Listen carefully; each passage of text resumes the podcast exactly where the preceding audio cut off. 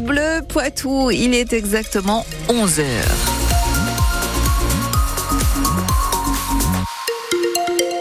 Bon, je passe vite sur la météo parce que c'est du gris et euh, des températures de saison. On y revient quand même à la fin des infos.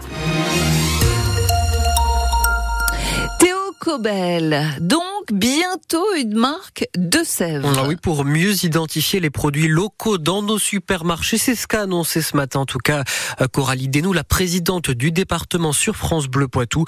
Elle a précisé que le détail sera présenté au Salon de l'Agriculture à la fin du mois. Euh, Coralie Denou, qui était l'invitée de la rédaction ce matin, elle a aussi euh, détaillé le programme des festivités dans l'attente du passage de la flamme olympique le 2 juin prochain. Vous l'entendrez dans le journal de midi. Journée décisive ce lundi pour le groupe Casino. Le tribunal de commerce de Paris examine aujourd'hui le plan de sauvegarde accéléré du groupe. Nouvel actionnaire, restructuration de la dette, reprise des magasins. Euh, on y verra d'ailleurs peut-être un peu plus clair sur l'avenir de l'entrepôt Isidis, celui installé à Montmorillon et qui alimente les supérettes de proximité. Les syndicats soupçonnent le groupe de l'avoir mis en location. Aucune information et aucune confirmation pour l'instant. Une chose est sûre, c'est que l'avenir de la plateforme qui emploie 200 personnes est incertain.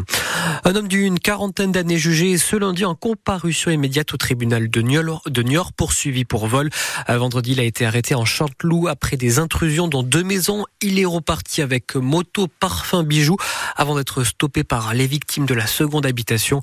Sur le parquet de Niort, il est déjà connu des services de la police.